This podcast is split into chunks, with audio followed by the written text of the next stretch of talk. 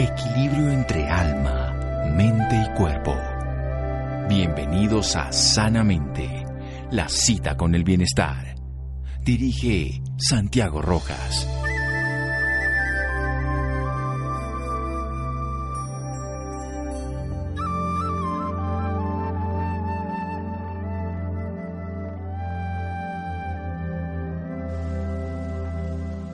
Nadie puede juzgar, solo uno sabe la dimensión de su propio sufrimiento o de la ausencia total del sentido de la vida. Pablo Coelho.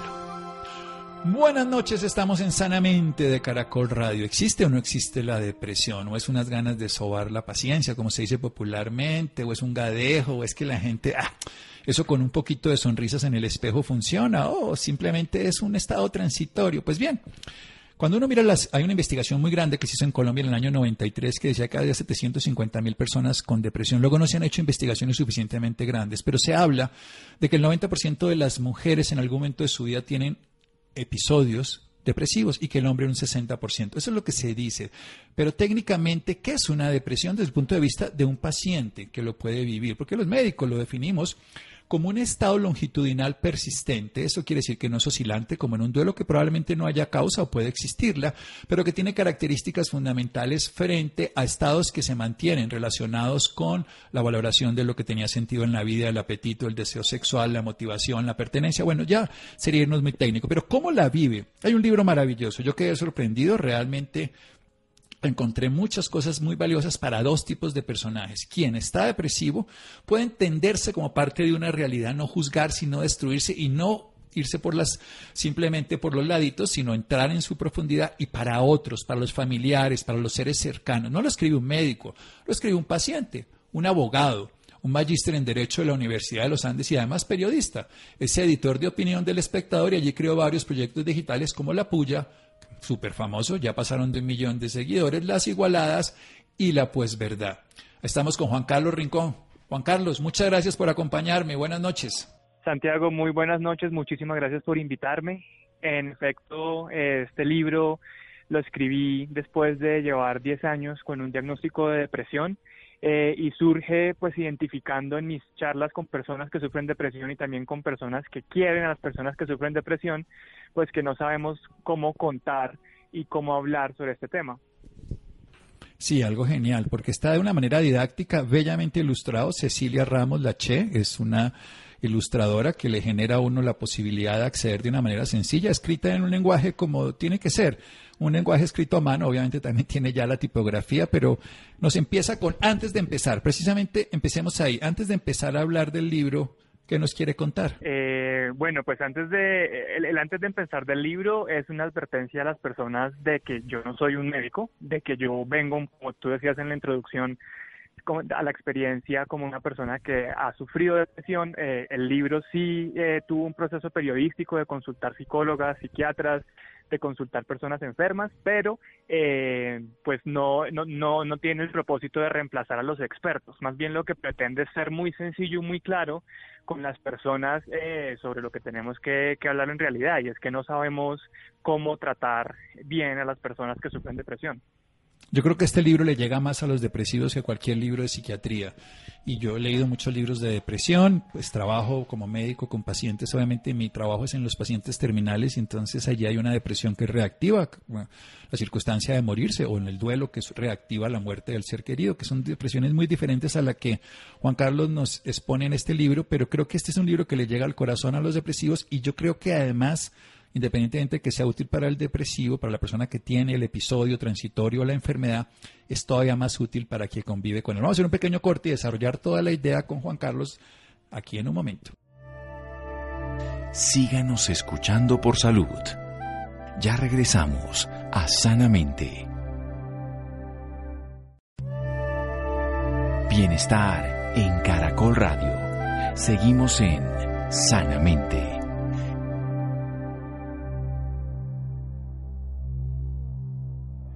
Seguimos en Sanamente de Caracol Radio. Juan Carlos Rincón Escalante y junto a Cecilia Ramos Lache, que hace la ilustración, generan un libro. La depresión no existe, pero ese no está tachado, editorial Vergara, porque en realidad sí existe. Él, diez años después de la depresión, de contar a la gente, nos cuenta de una manera sencilla. Hablemos de esa vergüenza que da confesar esto, porque parece que, porque eso es una enfermedad evidentemente invisible, no, uno lo ve bien, ¿no? ay, pero usted sí jode, no se acá, ponga cara de contento, el mundo no es tan terrible. Claro. ¿Cómo es esto de la vergüenza de contarle a alguien de que no se me había ocurrido que no estés triste, hermano? Si es que esto, la vida es bella, todo es perfecto. Es que es muy difícil porque el primer reto de la depresión es también con uno mismo, ¿no? Porque uno crece en esta sociedad llena de prejuicios sobre la tristeza, sobre el éxito, sobre cuándo uno debería estar bien y cuándo uno debería estar mal. Y cuando empieza a sentir los síntomas de la depresión, eh, uno mismo dice, bueno, pero de pronto es que me falta perrenque, es que me falta actitud, es que no le estoy metiendo corazón.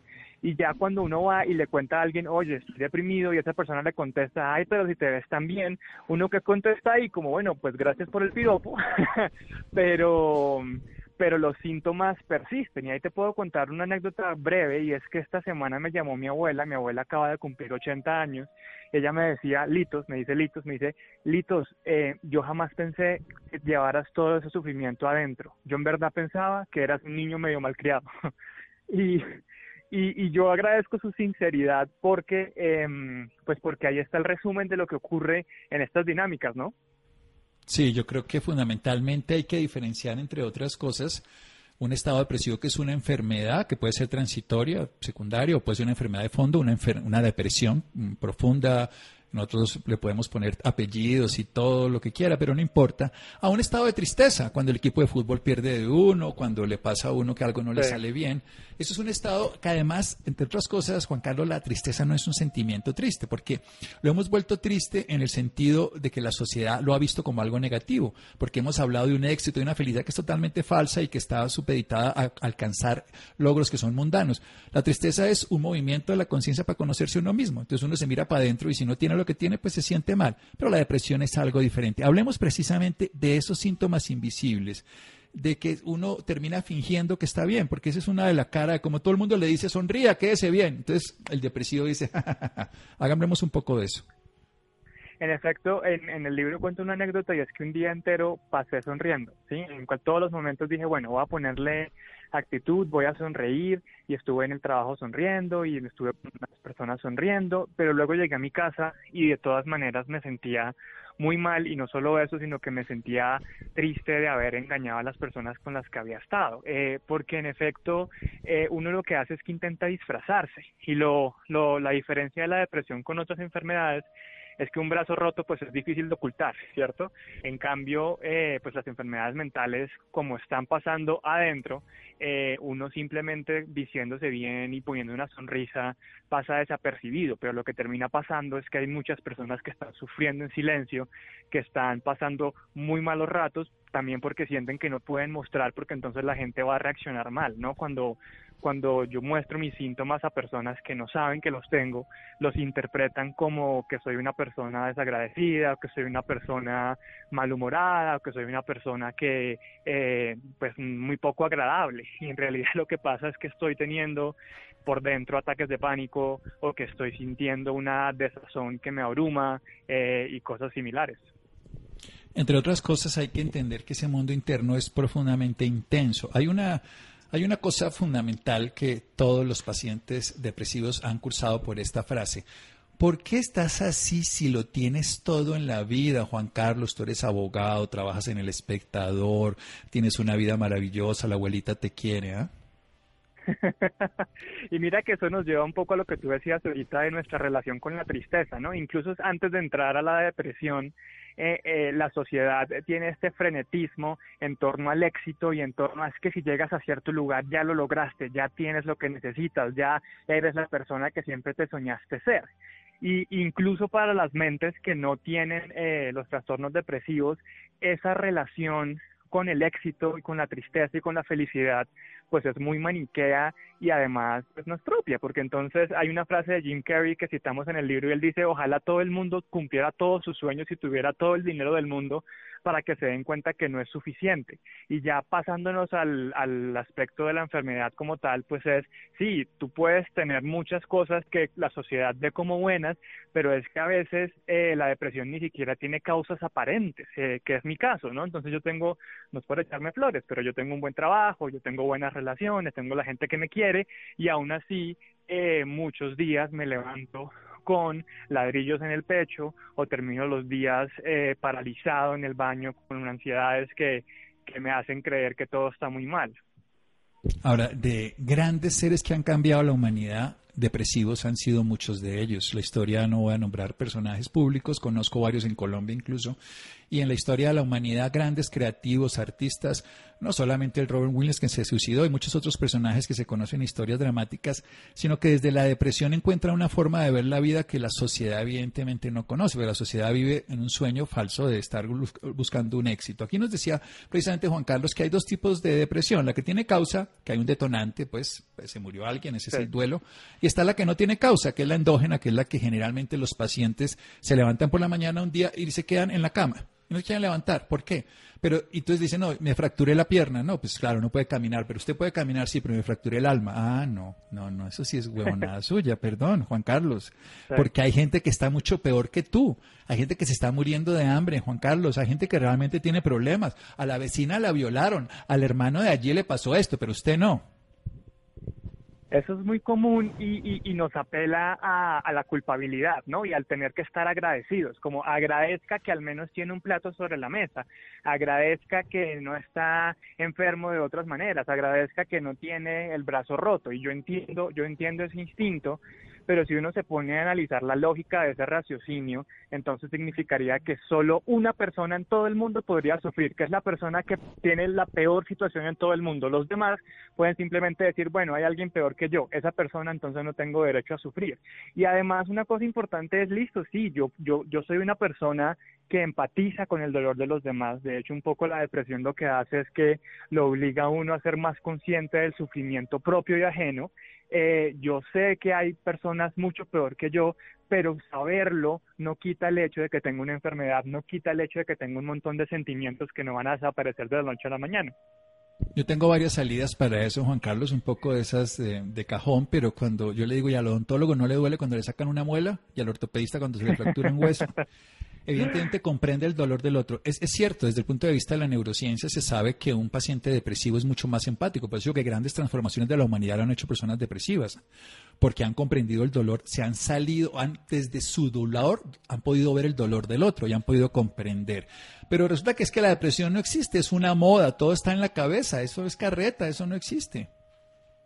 Eso es una de las respuestas más violentas que, que se le pueda dar a cualquier persona, ¿no? Porque imaginémonos, o sea, alguien te acaba de decir, oye, me estoy sintiendo así, estoy teniendo pensamientos autodestructivos, no puedo pararme de la cama, y la respuesta de las personas es, no, pero es que la depresión no existe, o sea, es que eso es una moda, usted lo que, usted lo que está es poniéndose eh, el último vestido eh, sacado de, de Milán, ¿no? Eh, y la realidad es que la depresión sí existe, o sea, las pruebas científicas están, eh, los médicos expertos lo dicen, bueno, tú mismo ya lo has dicho acá y seguramente en otros programas, las cifras están y también muestran que la depresión y la ansiedad son las epidemias del siglo XXI, y además a propósito del coronavirus, eh, pues hay muchas personas que están teniendo que confrontar su salud mental por primera vez. Entonces, eh, la depresión sí existe, la depresión es una enfermedad, la depresión tiene que tratarse con expertos y ocasionalmente también con medicamentos, eh, y pues ojalá nunca después de ver este libro o escuchar esta entrevista, pues las personas vuelvan a repetir esa frase porque lo que termina haciendo es obligando a quienes la padecemos a escondernos, a sentir vergüenza y a creer que es que nos estamos inventando todo. En el último medio siglo la tasa de suicidios en todo el mundo ha aumentado un 60%. Cada 40 segundos una persona se quita la vida. Al año cerca de 800.000 personas en todo el mundo las perdemos por suicidios. y por supuesto, en este mismo momento se estiman unos 16 millones de intentos de suicidio. Eso es una realidad muy poderosa, es una pandemia, si le queremos usar este término, que no es de moda, pero que está actualmente utilizado. La depresión sí existe, sí, aquí hemos hablado muchas veces y seguiremos haciendo, Juan Carlos, y el libro a mí personalmente me encantó. Me encantó desde los dos lugares, desde ponerme en el lugar del paciente, desde incluso recordarme como médico, porque lo que quiero hacer después de este pequeño corte es que realmente aprendamos como sociedad qué hacer con alguien que está al otro lado. Y les garantizo que hacerle barra o decirle todas estas barbaridades que yo a propósito he dicho porque son parte de su libro, que la vida es bella, que todo es perfecto y todo eso es cierto. Pero es que si yo tengo, si a mí me dicen corra y tengo la pierna fracturada, pero si correr es saludable, Santiago, usted lo dice todos los días que hacer ejercicio es bueno. Si tengo la quijada fracturada, si sonreír es delicioso, todo lo que quiera, pero es que hay un daño, hay, un, hay una alteración. La ciencia lo sabe, hay una alteración de los neurotransmisores, de la recaptación de serotonina, los medicamentos ayuda. También puede ser una teoría polivagal, entonces hay un freno que produce parálisis por un exceso de falta de mineralización de una parte del, de una zona cerebral que se llama el tallo cerebral. Le puedo explicar 10 teorías, pero el que lo está sufriendo no le importa, lo siente y es real. Y el problema no es de actitud, no es de sonreír, no es dejar la pereza, no es pensar positivo, no es dejar de preocuparse tanto, sino es recibir un tratamiento. De eso vamos a hablar en un momento aquí en Sanamente de Caracol Radio. Síganos escuchando por salud. Ya regresamos a Sanamente. Bienestar en Caracol Radio. Seguimos en Sanamente.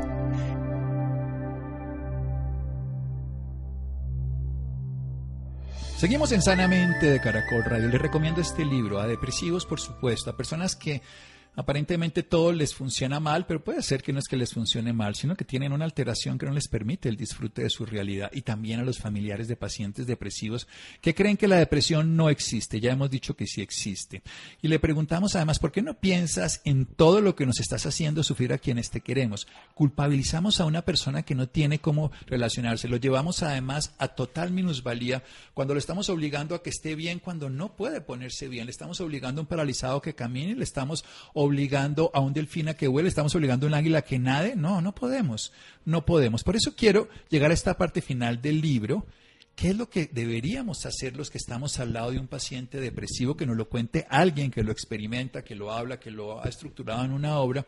Porque nos da unos tips muy sencillos, muy cotidianos, que están en el libro para que lo entendamos desde afuera. Empecemos por reconocer el dolor de la persona deprimida ya estando desde afuera lo, lo fundamental es abandonar el complejo del Salvador, ¿no? Y es y, esto es una, una realidad difícil de aceptar, pero que toca repetir una y mil veces, y es no lo puedes salvar, o sea, no es tu labor salvar a esa persona. Y yo sé que es el instinto de quienes lo, quienes lo quieren, a la persona deprimida, pero eh, cuando se ponen en esa dinámica simplemente están abriendo la puerta para frustrar. Entonces, en verdad lo primero que hay que hacer es lo que tú mencionas ahí, es reconocer el dolor del otro, reconocer que tal vez ni siquiera lo entendemos, reconocer que está más allá de cómo nosotros identificamos el mundo y decirle a la persona, oye, te entiendo, sí, no, no, no puedo sentir lo que sientes, pero te escucho, te escucho ese dolor y, y sé que es válido. Si hay una cosa fundamental, y yo voy a, a utilizar una frase que le digo a los familiares y la veo porque me lo han dicho los pacientes y lo he comprendido desde ese lugar, es que hacerle barra no le funciona, pero tampoco quererlo curar y menos tratarlo de regañar, porque no, ninguna de esas tres estrategias, y esto nos lo explica él muy bien en el libro. Entonces, la función de un familiar es la de ser un familiar, amarlo, respetarlo, acompañarlo. Y más que aconsejarlo, a mí me parece que permitirle que hable, porque los consejos, mm, como se están diciendo desde lo que me produce a mí, yo creo que ahí es el error más importante en el paciente que está postrado en la cama, uno siente que todo lo que siento es culpa de él porque me hace sufrir, porque él estando mal me hace sentir mal. Cuando uno logra despojarse de esa sensación de que lo que yo hago es para salvar mi bienestar y ocuparme realmente del otro, el que está al lado de la cama se entera de que uno sí le pone atención. Eso se llama empatía, que el paciente depresivo la tiene y el paciente que está sufriendo porque el otro le hace sufrir, en teoría, entonces no la tiene. Hablemos de eso. No intentes contradecir las razones de su depresión.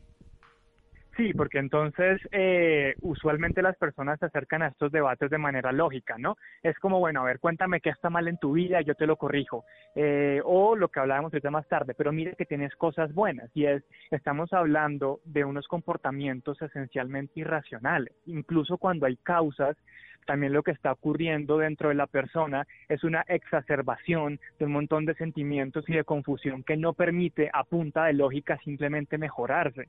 Entonces, eh, cuando los familiares entran a contradecir, lo que están haciendo es haciendo que la persona se sienta peor. Y me gusta mucho la palabra que tú utilizas, Santiago, de empatía, porque yo sí le digo a las personas que nos escuchan que piensen en ese regalo tan lindo que pueden darle a alguien deprimido y es un regalo de amor total de decirle, oye, no entiendo lo que estás sintiendo, no lo entiendo racionalmente, pero igual tienes todo mi amor, tienes todo mi apoyo y estoy aquí para este camino difícil que vamos a emprender juntos. Sí, estoy aquí. Entre otras cosas, nosotros tenemos una boca y dos orejitas, o sea que tenemos que escuchar el doble de lo que tenemos que hablar. Y por eso es hacer preguntas. Es, es más importante. Eh, yo es una cosa que además lo pone en el libro y es muy fácil de verlo, como ya como terapeuta, es que la persona ni siquiera sabe lo que siente, pero mientras nosotros le opinemos va a saber menos. La única forma es que le preguntemos y lo escuchemos y de pronto él descubre, y eso es lo que hace un psicoterapeuta. Un psicoterapeuta no dirige la terapia, sino acompaña a que el paciente la encuentre. Esa es la psicoterapia, pero nadie va, a enseñar psicoterapia en una, en una charla de radio, ni se aprende a través de un libro, ni menos en Internet se hace a lo largo de muchas, muchas estrategias terapéuticas. Pero ¿cuáles serían esas preguntas que tendrían sentido? Sí, eh, estas son unas preguntas muy sencillas eh, y que apuntan a, de nuevo, no juzgar y a no eh, presumir que la persona está sintiendo algo. Pero lo que sí le puedes preguntar a, a la persona deprimida es, bueno, ¿cómo te estás sintiendo? Cómo podría ayudarte, quieres que te acompañe a terapia, quieres que pida una cita por ti, ese tipo de preguntas que lo que permiten es que la persona entienda que está siendo acompañada, pero que no está siendo presionada y que también pues lleva a que esta misma persona empiece a hablar y contar lo que está sintiendo e intentar darle algo de claridad. Hay una parte muy bella que pone aquí que es ser sincero y hay una recomendación ahí que le sumo y es que digan yo pienso, no es que tú eso es, no, yo pienso, es tu opinión, como la mía. Eso ya es, ya es mucho más fácil. Yo pienso tal cosa, yo creo tal cosa, en lugar de, es que debería ser, es que tú sabes que, porque la, la generalización en una persona que está con un sufrimiento particular es excluyente. En cambio, la postura personal es como a mí me gusta el Barcelona, ah, a mí el Real Madrid, bueno, está bien, pero no quiere decir que a todos nos debería gustar el Barcelona.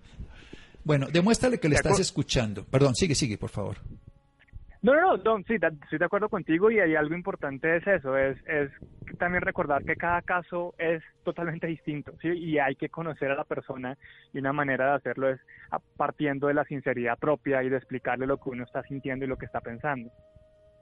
Sí, porque todos tenemos una percepción y, y, y la otra persona puede decir, es que uno le puede decir a la persona, mira, yo pienso que tú no tienes problemas, pero cuéntame si los tienes. En lugar de decir, es que tú no tienes problemas, lo que quiero decir es no afirmarle a la persona, claro, yo tengo un punto de vista. Oye, yo creo que esa camisa azul no se te ve bonita o lo que sea. Ese es un comentario que sale, pero asumo la responsabilidad y no lo doy como una regla de necesidad. A mí me parece mejor tal candidato, me parece mejor tal comida, pero esa es mi postura creo que en las relaciones cercanas, cuando las posturas se vuelven obligantes al otro, son agresivas. Es simplemente asumir el riesgo de decir esto es lo que yo pienso. El, familiar también tiene su punto de vista y es tan válido como el que está enfermo. Lo que no tiene sentido es que le quiera imponer al otro. Hablemos de la escucha, porque para mí ese es el éxito más importante de cualquier persona que acompaña a alguien que sufre. Eh, cuando un paciente terminal llega uno a la casa como terapeuta, y le dice a uno la familia, pero doctor, lleva un día sin hablar y usted llegó y le habló. Le dije, porque yo vine a escucharlo. y si, entonces si uno viene a escucharlo, le hablan, pero si uno viene a escucharlo, y un paciente deprimido es un detector de mentiras como un paciente que está en una enfermedad crónica. ¿Cómo hacemos para que nos se dé cuenta una persona que realmente lo escucha? Eso es lo fundamental y por eso es importante quitarse los prejuicios, porque cuando uno escucha los problemas de alguien más, de una está pensando en cómo ayudarlo, de una está pensando en cómo contradecirlo o está eh, considerando de qué manera puede interpelar esos sentimientos. Eso es natural, pero en verdad cuando se sienten a hablar con una persona deprimida tienen que dejar todo eso a un lado. Tienen que dejarse también un poco ustedes mismos y su ego a un lado y simplemente convertirse en una persona que está escuchando los dolores del, otro, no le está queriendo arreglar la vida, no le está queriendo interrumpir, no le está queriendo contradecir, sino que simplemente le dice, mira, te escucho, cuéntame, cuéntame y, y, una manera de mostrar que se está escuchando es decirle a la persona, ah, ok, entonces lo que me estás diciendo es esto, esto y sientes esto. Así la persona sabe que ustedes no solamente están recibiendo, sino que están procesando y están tratando de entender. Sí. Esto partimos de algo que, que, para mí es muy bello y es el presente. Cuando uno está en escucha, solo está atendiendo lo que dicen, no está pretendiendo nada. Como cuando uno escucha la música, uno no espera que se le aparezca Beethoven. Ese es el ejemplo más sencillo para decirlo. Uno solamente quiere escucharlo. Cuando uno escucha un río, uno no quiere que se desborde ni que se calle, quiere escucharlo.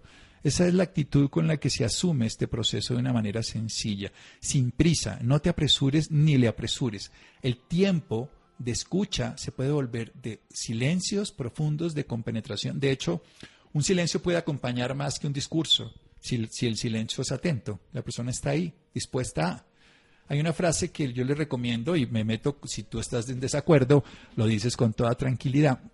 Yo le recomiendo a los familiares cuando tengan una persona depresiva, se van, está acostado en la cama, se acuestan ustedes más abajo que la persona, o sea, en el suelo, no se le sumen a la cama, ni se le ponen en una silla que esté más alta, o sea, no es, ni, es un nivel todavía, y le dicen, aquí estoy, vine a acompañarte. No es más. Eso es un regalo precioso. Y se queda la persona una hora y se pone a leer un libro.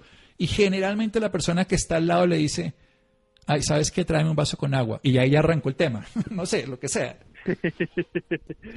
sí, y lo otro es que los silencios son inevitables. O sea, seguramente van a estar en silencio muchos momentos, seguramente van a llegar a momentos de frustración por no saber eh, qué hacer con los sentimientos tan complejos que la otra persona les acaba de contar y ante eso una respuesta válida, casi que honorable, incluso un homenaje, es guardar silencio, estar ahí, hacer presencia, pero compartir entre los dos la complicidad del silencio. Y el silencio es lo que hace que haya más, más vínculos profundos. Cuando uno puede hay una familiar que me decía, usted puede catalogar a las relaciones cercanas y se puede ir a Pitalito en flota, en silencio con alguien al lado y estar bien. Esa es la, relación perfecta. gran, gran, gran criterio, me encanta. Sí, sí, cómprelo, cómprelo que no es mío, ¿eh? yo por eso lo puedo contar que es, pero para mí yo, yo lo tengo, yo digo, yo con este no me iría sino hasta Chía, pero con este sino hasta Pitalito. Si no tengo que hablar con alguien, la relación es perfecta si tengo que hablar relaciones, que hay que hacer cosas. Bueno, y la última, la ida al loquero. ¿Cómo así? Es que uno no puede ir a un loquero. ¿ah? Sí, esos prejuicios nos han hecho mucho daño. Yo crecí creyendo que las personas que iban al loquero, eh, a terapia, eran las personas que estaban muy mal, que eran las débiles, que tenían algo malo y en realidad es que no. O sea, yo sí creo que incluso cualquier persona tenga o no tenga depresión, tenga o no tenga una enfermedad mental, debería darse la oportunidad de acercarse a la terapia, porque un buen terapeuta con el cual uno construye una relación, lo que le está haciendo es una promesa, es mira, no, no puedo quitar los sentimientos que tengo, pero te voy a dar un espacio seguro en el cual puedes explorarte, puedes entenderte un poquito mejor, puedes desarrollar herramientas mentales para reaccionar mejor a los peores momentos de tu vida y eso es fenomenal y lo necesitamos todos. Entonces hay que perder el prejuicio, hay que ir a las personas que saben, a las personas que se educaron para esto, a las personas que están en el día a día, en la primera línea, hablando con las personas enfermas eh, y darse permiso también de tener eh, esa mejoría, porque en últimas lo que le va a permitir a las personas resistir y encontrar un poco de armonía y de alivio son esos procesos terapéuticos. Sin duda, porque además a veces hay que medicar, no siempre hay que medicar. Y la gente toma Advil, toma Dolex, toma, son lo mismo, son medicamentos, tienen efectos primarios y secundarios, tienen efectos indeseables tóxicos, pero también tienen beneficios y es un riesgo que en la medicina ocurre. Todos los medicamentos, nada es veneno, todo es veneno, depende de dosis y vía de administración, pero el que lo sabe manejar no lo formula el, el farmacéutico, no lo formula el vecino, la mamá le sirvió este, al hijo puede que no, sino lo formula El terapeuta porque tiene que asumir la responsabilidad, tiene sus beneficios, no solamente hay que hacer más cosas, ejercicio, cambiar la alimentación, dormir, todo eso, pero eso alguien sabe. El hecho es que la depresión sí existe, nos lo cuenta una persona que tiene la experiencia desde el proceso, escribe un libro bellísimo, yo se lo recomiendo, insisto, a, a los dos tipos de personajes, incluso a nosotros los médicos, para que entendamos a la persona que está al otro lado, que no es flojo, que no es artera, bueno, todas las miles de cosas. Editorial Vergara. Juan Carlos, muchísimas gracias. Santiago, muchísimas gracias y muchas gracias por tu programa. Bueno, seguimos en Sanamente de Caracol Radio. Síganos escuchando por salud. Ya regresamos a Sanamente. Bienestar en Caracol Radio. Seguimos en Sanamente.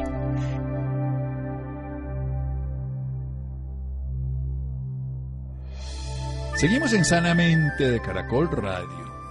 En Colombia, 56% de la población entre los 18 y los 64 años está en condición de sobrepeso u obesidad y cada una de cinco personas tiene obesidad específicamente. Esto es un dato muy complejo.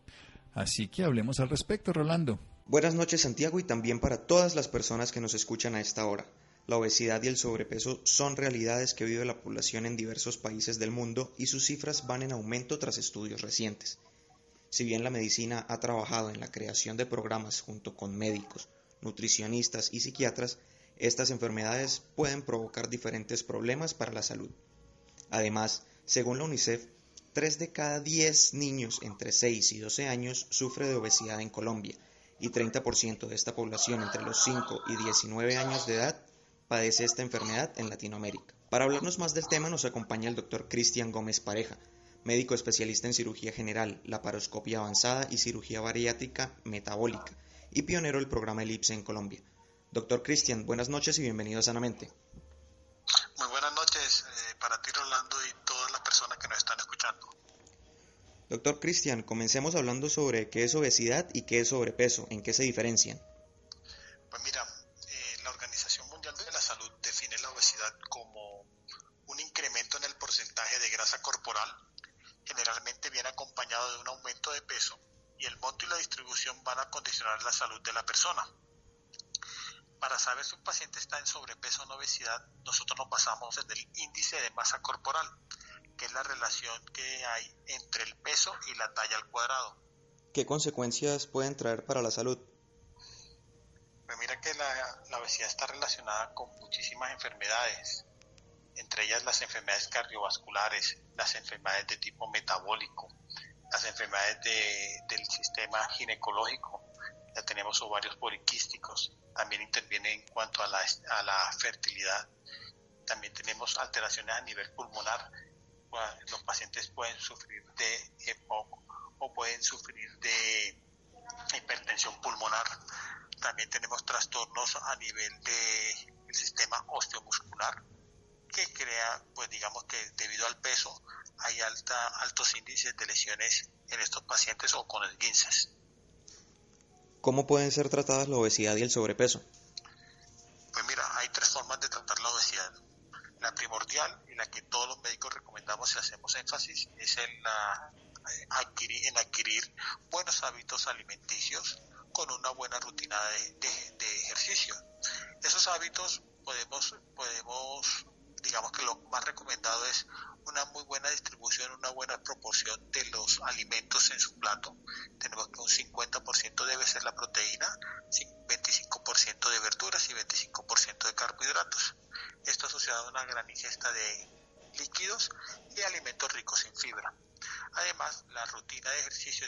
el sedentarismo van a jugar un papel fundamental en evitar estas enfermedades.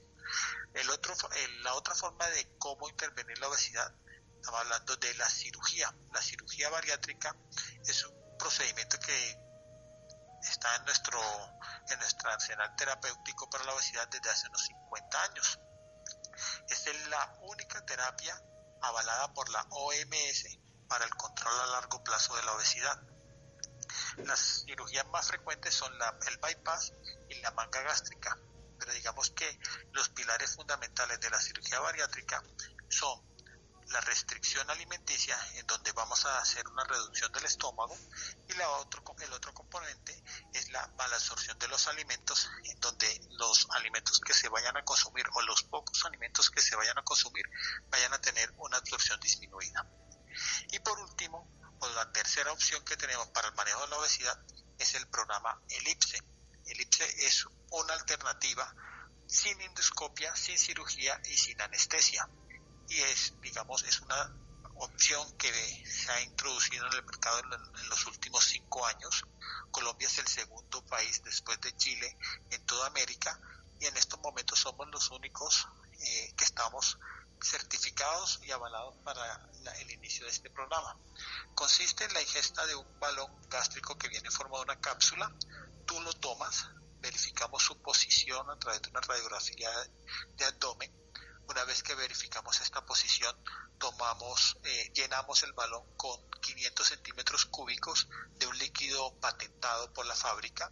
Posteriormente verificamos que haya quedado bien llenado y después de eso el paciente se puede ir a casa. Procedimiento duró aproximadamente unos 20 minutos.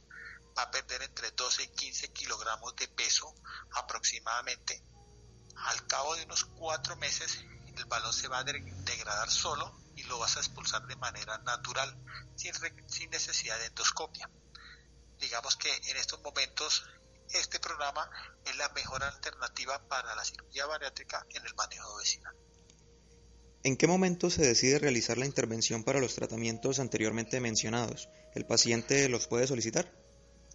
Sí, claro, pues mira, siempre vamos a estar, eh, siempre vamos a proponer el primer manejo que te, que te dije, que era la mejoría o lo, a la que, la, adquirir muy buenos hábitos alimenticios y una rutina de ejercicios. Sin embargo, basados en el índice de masa corporal, nosotros tenemos que los pacientes que se realizan, que se pueden realizar eh, cirugía bariátrica, son los pacientes que tienen un índice de masa corporal mayor a 35, es decir, obesidad tipo 2. Ya dependiendo en la asociación o no a enfermedades como la diabetes o la hipertensión, ya vamos a definir qué tipo de cirugía hacemos como la manga o el bypass. El programa LIPSE es para este tipo de pacientes que no están no tienen indicación de cirugía, pero están en ese en ese valle que es el sobrepeso y la obesidad tipo 1. El sobrepeso que es índice de masa corporal mayor de 25 pero menor de 30 y la obesidad tipo 1 que es índice de masa corporal mayor de 30 pero menor de 35. ¿Por qué estas enfermedades requirieron de mayor atención en los últimos años? Pues mira que la, la, obesidad es un problema de salud pública. Más o menos que 1.700 millones de personas en el mundo padecen algún grado de exceso de peso.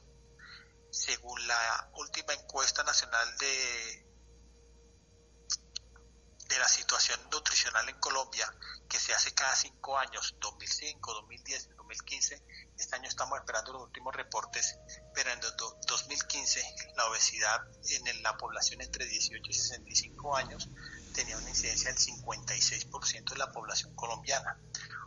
Perdón, obesidad y sobrepeso en, el 56%. Pero uno de cada cinco colombianos sufre de obesidad severa.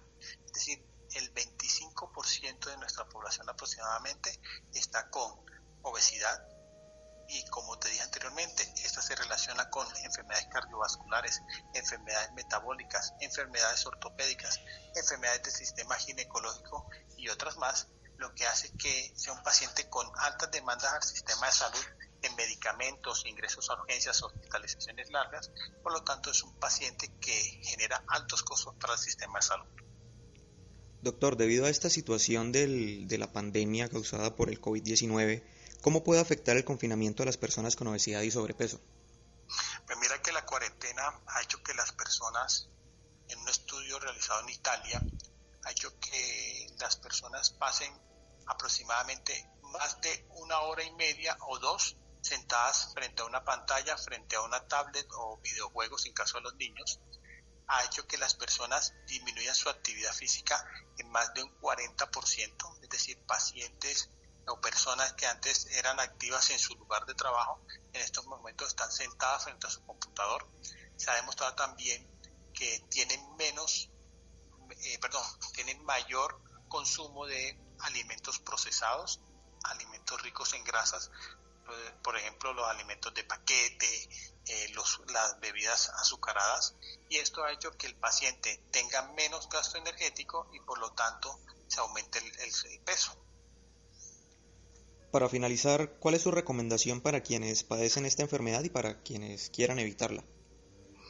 Pues en estos momentos la mejor recomendación es seguir unos muy buenos hábitos alimenticios, adecuado consumo de líquidos, no menos de cuatro vasos al día, una buena rutina de ejercicios, en caso de que estés trabajando en casa, tener una pausa activa adecuada, en caso de que esta, esta, esta opción ya no sea la tuya, por favor consulta a un especialista para manejo de obesidad, sea en cirugía bariátrica o en el programa ELIPSE. Doctor Cristian Gómez, gracias por esta valiosa información y por acompañarnos esta noche en Sanamente. Muy gracias muchas gracias a ti. Pues para mayor información, si quieren, síganos en nuestro perfil de Instagram, arroba cirugía bariátrica DR Gómez, y pueden obtener mayor información sobre el manejo de obesidad desde el punto de vista quirúrgico y el programa ELIPSE. Muchas gracias. Bueno, preocupante. Rolando, muchas gracias. Muchas gracias a Laura, muchas gracias a Freddy, Ricardo Bedoya, Jessy Rodríguez. Quédense con una voz en el camino con Ley Martín. Caracol piensa en ti. Buenas noches.